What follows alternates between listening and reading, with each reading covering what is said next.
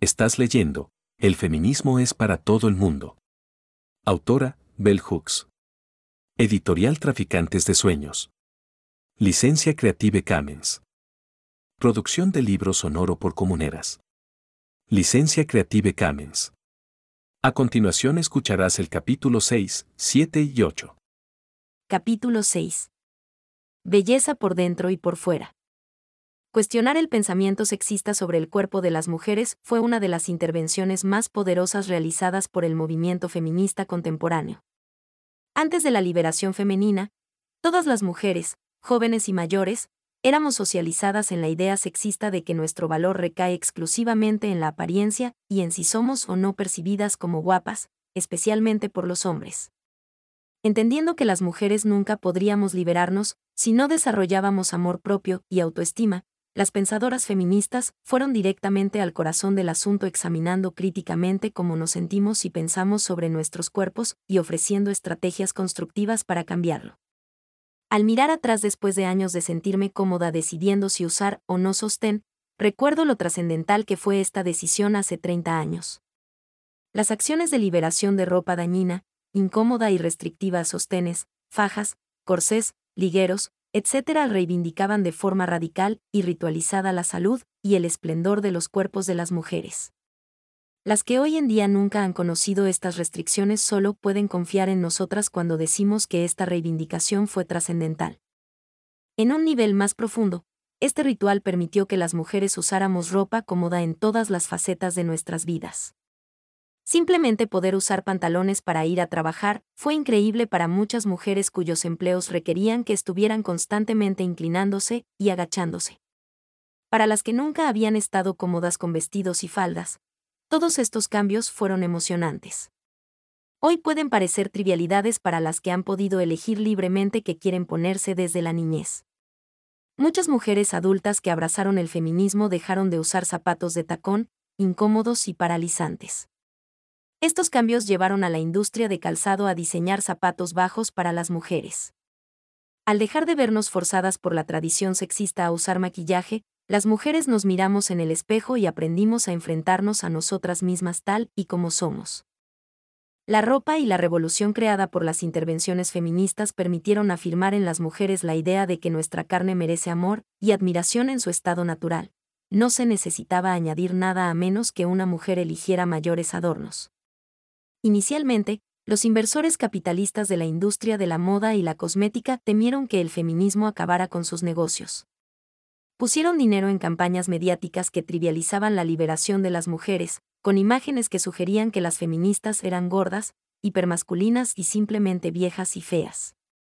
En realidad, las mujeres involucradas en el movimiento feminista eran de todo tipo de formas y tamaños. Éramos absolutamente diversas. Y qué emocionante era ser libres para apreciar nuestras diferencias sin juicios ni competencia. Hubo un periodo en los primeros días del feminismo en que muchas activistas renunciaron a todo interés por la moda y la apariencia. A menudo criticaban duramente a cualquier mujer que mostrara interés por la frivolidad de un atuendo femenino o del maquillaje. La mayoría de nosotras estábamos emocionadas por tener opciones y, dada la elección, por lo general optábamos por la comodidad y la practicidad. Nunca ha sido un asunto sencillo para las mujeres conjugar el gusto por la belleza y el estilo con la comodidad y la practicidad. Las mujeres tuvieron que exigir que la industria de la moda, totalmente dominada por hombres en aquellos días, creara diversos estilos de ropa. Las revistas cambiaron, las activistas feministas exigieron más mujeres escritoras y artículos sobre temas serios. Por primera vez en la historia de nuestro país, las mujeres fuimos conscientes de la fuerza de nuestros dólares para el consumo y usamos ese poder para crear cambios positivos. Desafiar a la industria de la moda, definida por el sexismo, permitió que las mujeres por primera vez en nuestras vidas examináramos los aspectos patológicos de la obsesión por la apariencia que pone en riesgo nuestra vida. Se trajeron a primer plano la alimentación y la inanición compulsivas. Aunque daban lugar a distintas apariencias, estas adicciones que ponían en riesgo la vida tenían la misma raíz. El movimiento feminista obligó al sector médico sexista a prestar atención a estas cuestiones. Inicialmente, este sector ignoró las críticas feministas, pero cuando las feministas empezaron a crear centros de salud, espacios centrados en las mujeres y en el cuidado de la salud, la industria médica se dio cuenta de que, al igual que en la moda, muchas mujeres gastarían su dinero en esos servicios de salud que proveían más facilidades y mayor cuidado y respeto por el cuerpo de las mujeres.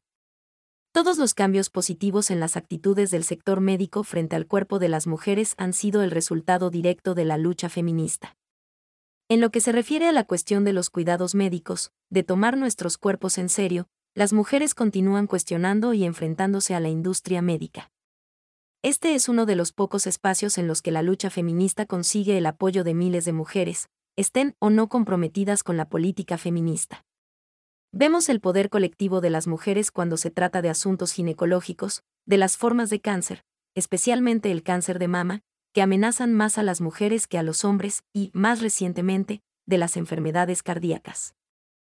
La lucha feminista para acabar con los trastornos de la alimentación es una batalla que sigue vigente porque nunca se ha llegado a eliminar del todo la obsesión de nuestro país de juzgar a las mujeres de todas las edades por nuestro aspecto. Estos juicios continúan aferrados a nuestro imaginario cultural. A principios de los años 80, muchas mujeres se alejaron del feminismo. Aunque todas se beneficiaron de los logros de las intervenciones feministas, cada vez más mujeres adoptaron de nuevo nociones sexistas de belleza. Algunas mujeres que tenían veintitantos años, cuando empezó el movimiento feminista contemporáneo, estaban llegando a los cuarenta y cincuenta y tantos. A pesar de que los cambios feministas en la manera en que vemos el cuerpo de las mujeres han hecho del envejecimiento una experiencia más positiva para ellas, enfrentarse a la realidad de envejecer en una sociedad patriarcal, particularmente ante la realidad de no poder tener hijos biológicos, llevó a muchas mujeres a adoptar otra vez nociones sexistas de la belleza femenina. Hoy más que nunca antes en la historia de nuestro país, un gran número de mujeres heterosexuales mayores de 40 están solteras. Al competir por la atención de los hombres con mujeres más jóvenes, muchas de las cuales no son ni serán nunca feministas, tienden a emular las representaciones sexistas de la belleza de las mujeres. Desde luego, a la industria de la moda y la cosmética del patriarcado capitalista supremacista blanco le interesaba devolver el glamour a las nociones de belleza definidas por el sexismo los medios de comunicación de masas han seguido el ejemplo. En las películas, la televisión y la publicidad, las imágenes de mujeres extremadamente delgadas como palillos y teñidas de rubio, con aspecto de que matarían por una buena comida, se han vuelto la norma. Las imágenes sexistas de la belleza de las mujeres han vuelto con ganas de venganza, abundan y amenazan con deshacer gran parte de los avances realizados gracias a las intervenciones feministas. Lamentablemente, a pesar de que las mujeres son más conscientes que nunca de lo extendidos que están los trastornos de la alimentación, que llegan a poner en riesgo la vida, un gran grupo de mujeres, desde las más jóvenes hasta las de edad más avanzada, siguen matándose de hambre para estar delgadas. La anorexia se ha convertido en un tema común, que aparece en libros, películas, etc., pero no hay advertencias que funcionen y hagan que las mujeres dejen de creer que su importancia, belleza y valor intrínseco viene determinado por si están o no delgadas.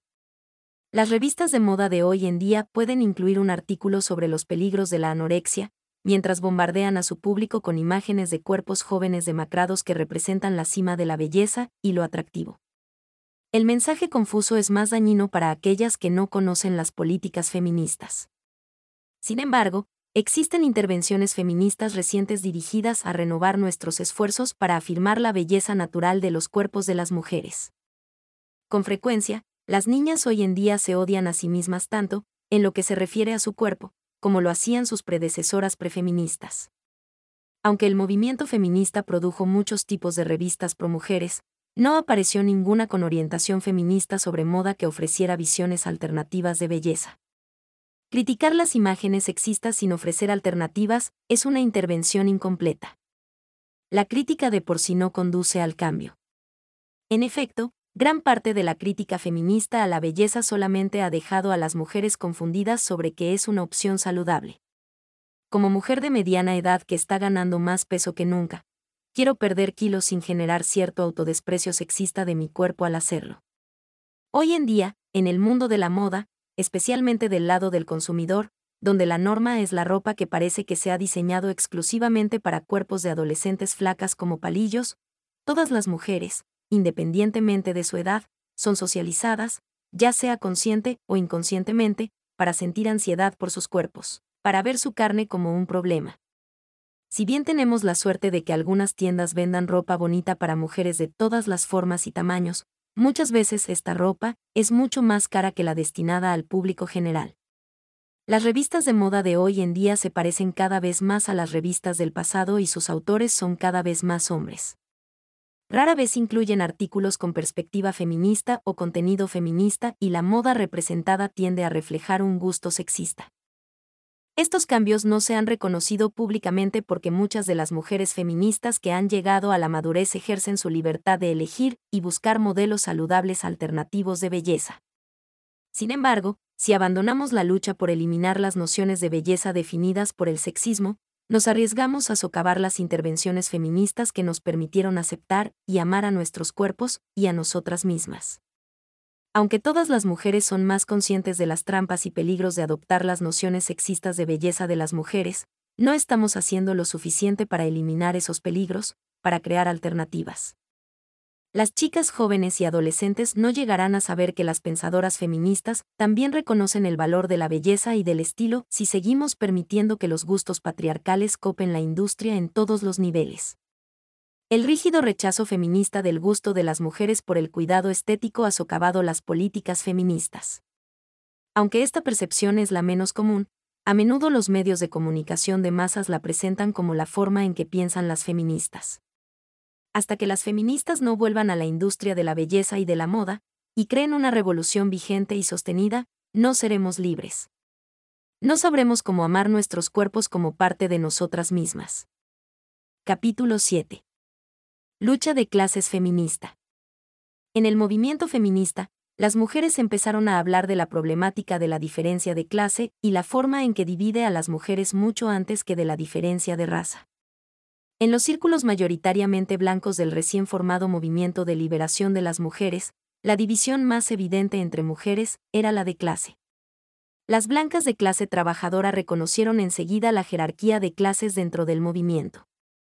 El conflicto surgió entre la visión reformista de la liberación de las mujeres, que exigía igualdad de derechos dentro de la estructura de clases existente, y los modelos más radicales o revolucionarios que impulsaban cambios fundamentales en la estructura existente para que los modelos de reciprocidad e igualdad reemplazaran a los viejos paradigmas. Sin embargo, conforme avanzaba el movimiento feminista y los grupos privilegiados de mujeres blancas con educación superior empezaron a tener el mismo acceso al poder de clase que los hombres blancos, la lucha de clases feminista dejó de ser considerada importante. Desde los inicios del movimiento, las mujeres de clases privilegiadas consiguieron que sus inquietudes fueran las cuestiones en las que había que centrarse, en parte porque eran el grupo de mujeres que recibía más atención pública, el que atraía a los medios de comunicación de masas.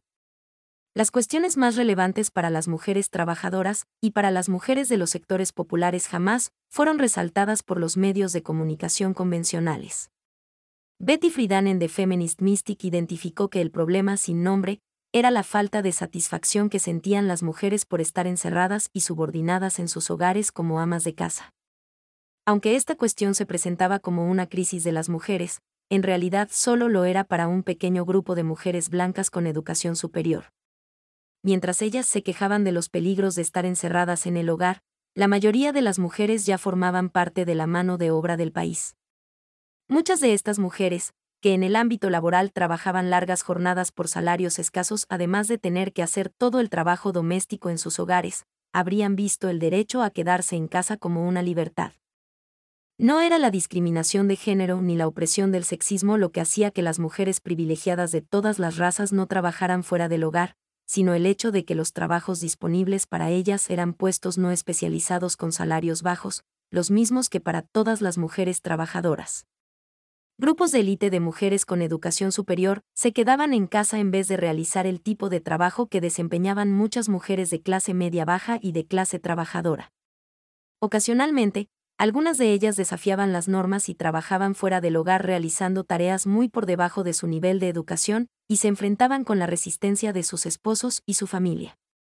Esta resistencia es lo que convirtió la cuestión del trabajo fuera del hogar en una cuestión de discriminación de género, y así la oposición al patriarcado y la lucha por la igualdad de derechos con los hombres de su misma clase constituyeron la base política que eligió el feminismo por encima de la lucha de clases.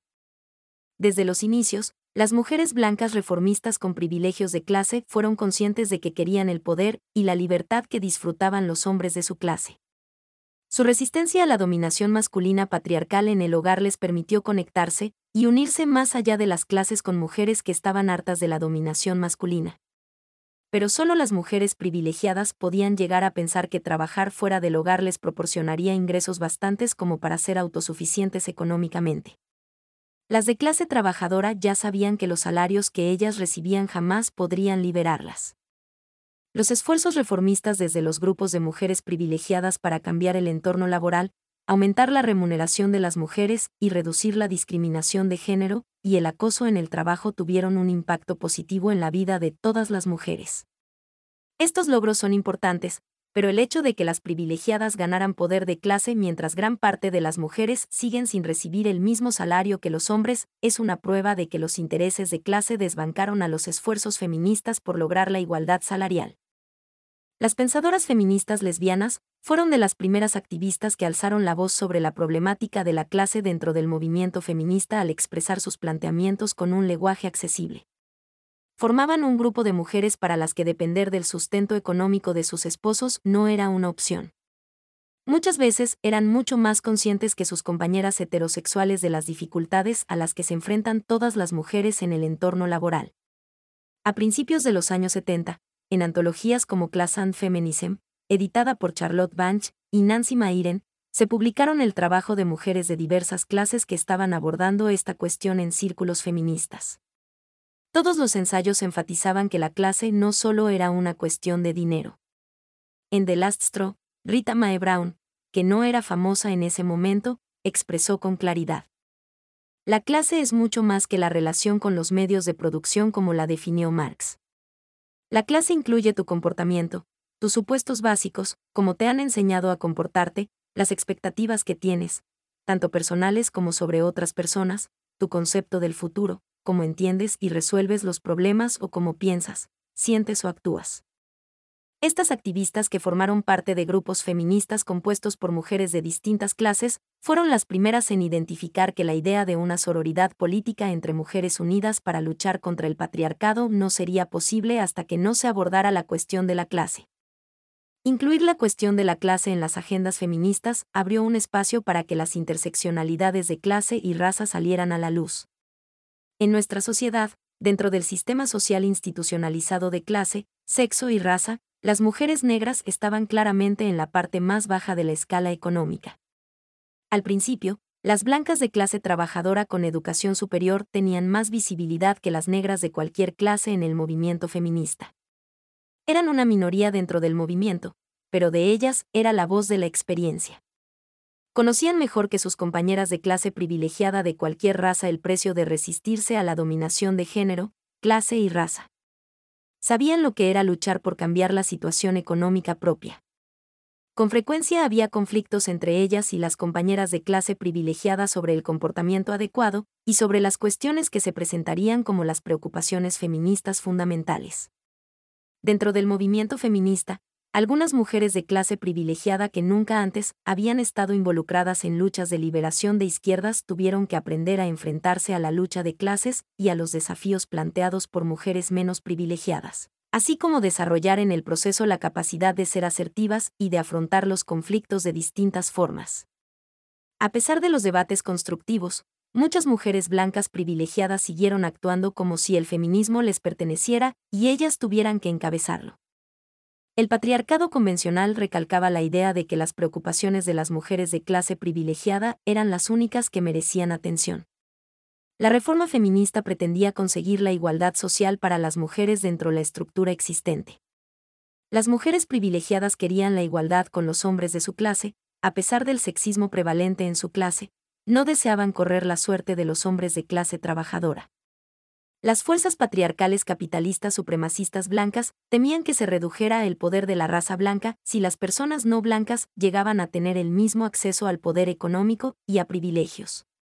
Apoyar lo que se convirtió en un feminismo reformista blanco permitió al patriarcado supremacista blanco aumentar su poder y al mismo tiempo socavar la política radical del feminismo. Las pensadoras feministas revolucionarias fueron las únicas que expresaron su indignación por la cooptación del movimiento feminista. Nuestra crítica e indignación captaron la atención de la prensa alternativa. En su colección de ensayos, The Coming of Black Genocide, la activista blanca radical Mary Barfoot manifestó con valentía.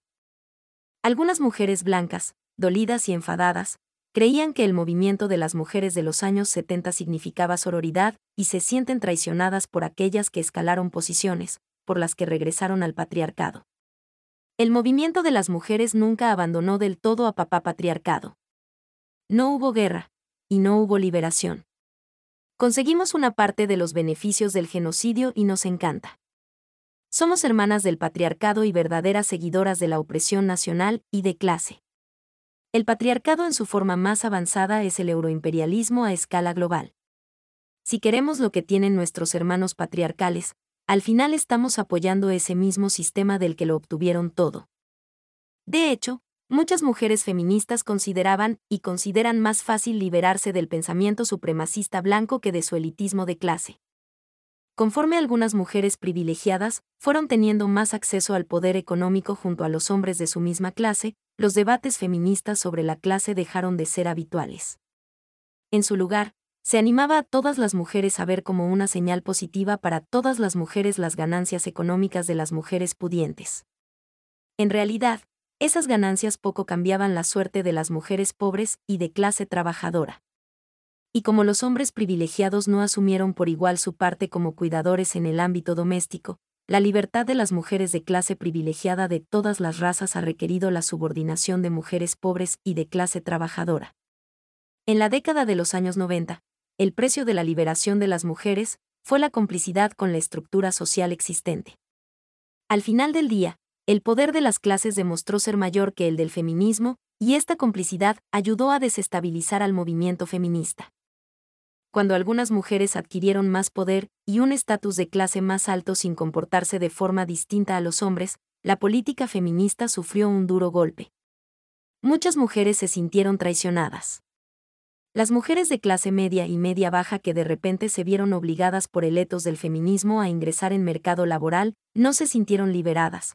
Comprobaron que trabajar fuera del hogar no quería decir que el trabajo doméstico sería compartido con los hombres por igual.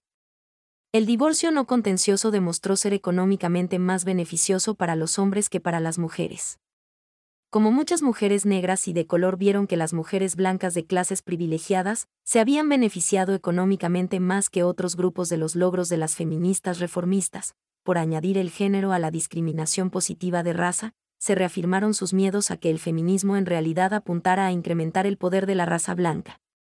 La traición más profunda ha sido la ausencia de una lucha feminista masiva frente al ataque del gobierno a las madres solteras y frente al desmantelamiento del sistema de bienestar social. Las mujeres privilegiadas, muchas de las cuales se autodenominan feministas, simplemente se han retirado de la lucha contra la feminización de la pobreza.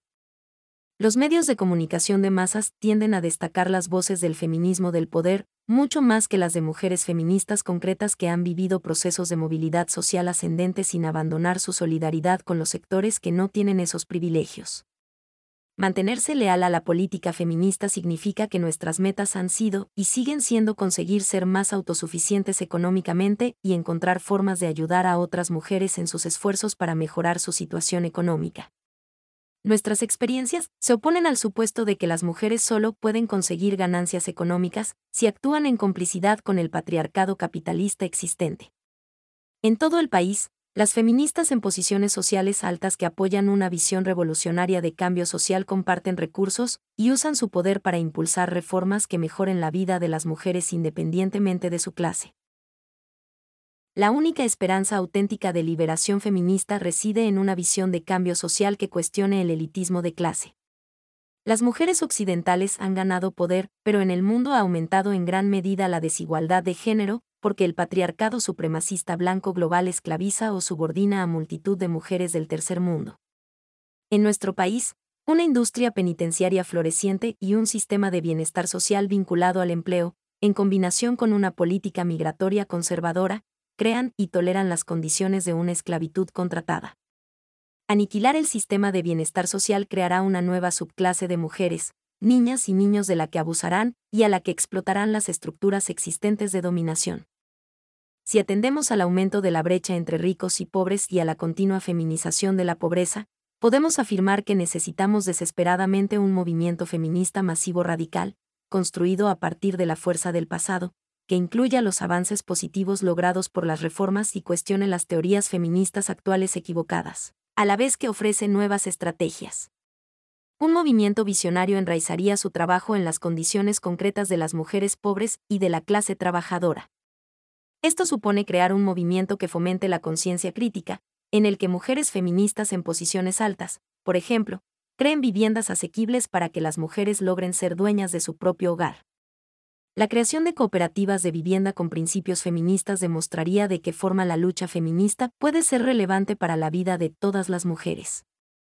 Cuando las mujeres de clases altas utilizan de manera oportunista la plataforma feminista mientras ayudan a mantener el mismo sistema patriarcal que en última instancia las volverá a subordinar, debilitan las políticas feministas y no solo traicionan al feminismo, sino también a sí mismas. Retomando el debate sobre la clase, las mujeres y los hombres feministas restaurarán en el futuro las condiciones necesarias para la solidaridad. Así, podremos alcanzar un mundo donde se compartan los recursos y abunden las oportunidades de crecimiento personal para todo el mundo independientemente de su clase. Capítulo 8. Feminismo global. Quienes han luchado por la libertad de las mujeres en todo el mundo se han enfrentado al patriarcado y a la dominación masculina sin ayuda de nadie. Dado que los primeros pueblos del planeta Tierra no eran blancos, es improbable que las mujeres blancas fueran las primeras en rebelarse contra la dominación masculina.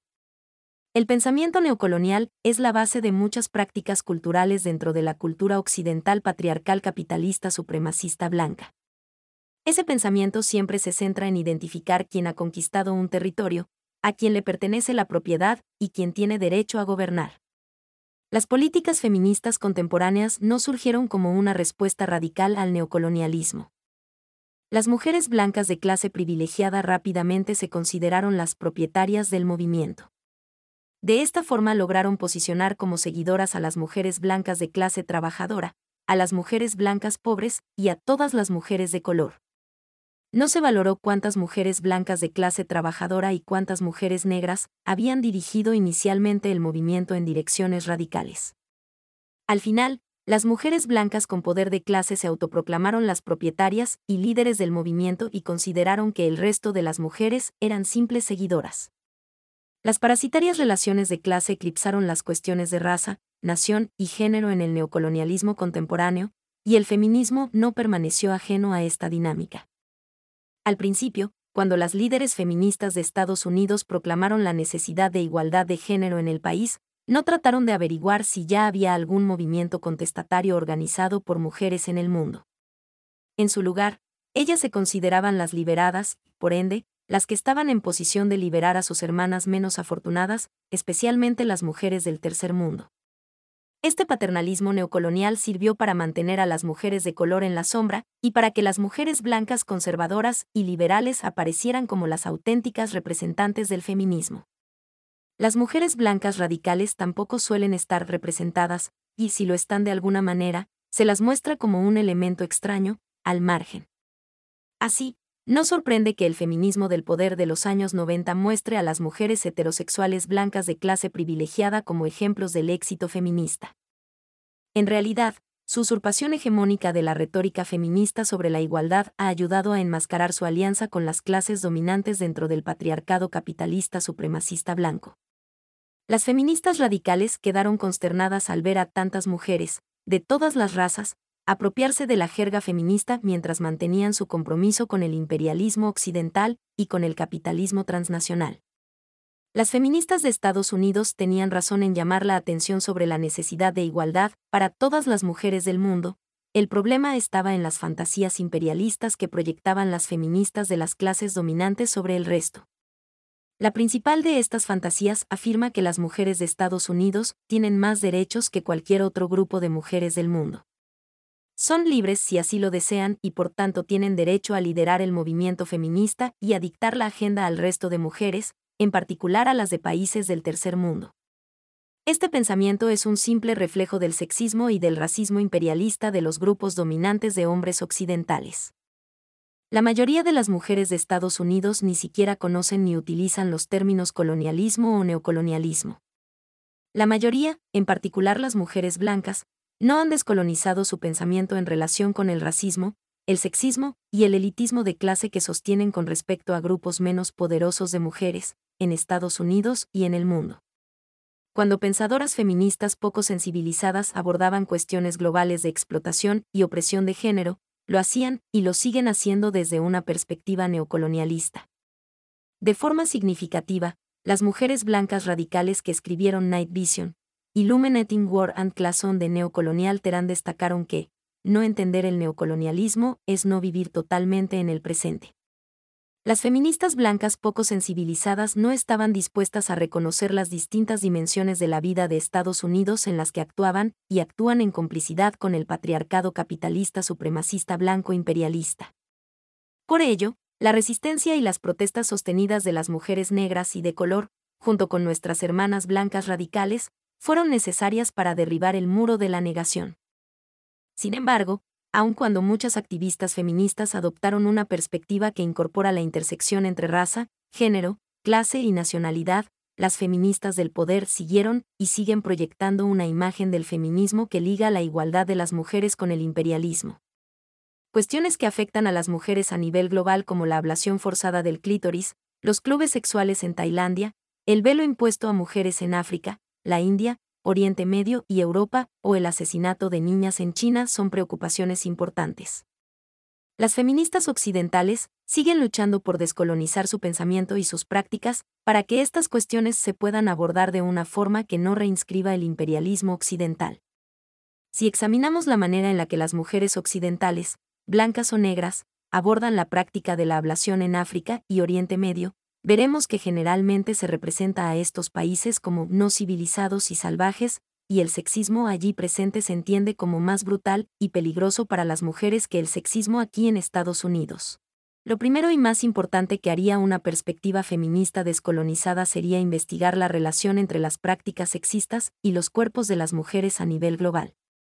Por ejemplo, estudiar un posible paralelismo entre la ablación y los trastornos de la alimentación que ponen en riesgo la vida, y que además son una consecuencia directa de una cultura que impone la delgadez como ideal de belleza, o la ablación y las operaciones de cirugía estética, también peligrosas. Destacaría que el sexismo y la misoginia que hay detrás de estas prácticas globales tienen su correlato en el sexismo que también existe en este país. Cuando se analizan estas cuestiones de esta manera, evitamos que se restituya el imperialismo occidental y que el capitalismo transnacional se apropie del feminismo como otro producto de lujo de Occidente por cuyo consumo las mujeres de otras culturas deben pelearse. Hasta que las mujeres radicales de Estados Unidos no se enfrenten a las que actúan como si fueran feministas por un interés oportunista de clase, el tono del feminismo global en Occidente lo seguirán marcando aquellas con mayor poder de clase, y se mantendrán por lo tanto este tipo de sesgos. El trabajo de las feministas radicales a nivel mundial fortalece diariamente la solidaridad política entre mujeres más allá de los límites de raza o etnia y nacionalidad. Los medios de comunicación de masas rara vez publican las intervenciones positivas de esta índole. Celia Eisenstein compartió el siguiente análisis en Hatritz, Racialized and Sexualized Conflicts in the XXI Century. El feminismo, o los feminismos, como movimiento transnacional, entendido como rechazo de las falsas fronteras de género o raza y las falsas construcciones del otro, es un importante desafío al nacionalismo masculinista, a las distorsiones del comunismo de Estado y a la globalización del libre mercado. Es un feminismo que reconoce la diversidad, la libertad y la igualdad, que se define a través y más allá del diálogo entre el norte diagonal occidente y el sur diagonal oriente si se analiza el crecimiento del feminismo global, no se puede negar el importante trabajo que están haciendo las mujeres para garantizar nuestra libertad. Nadie pone en duda que las occidentales, en particular las mujeres de Estados Unidos, han hecho una gran contribución a esta lucha y que ésta debe continuar. La meta del feminismo global es tender puentes y unir las luchas globales para acabar con el sexismo, la explotación sexista y la opresión. Continúa leyendo más libros sonoros con comuneras. Síguenos, escríbenos y apóyanos para producir más audiolibros. Nos vemos pronto.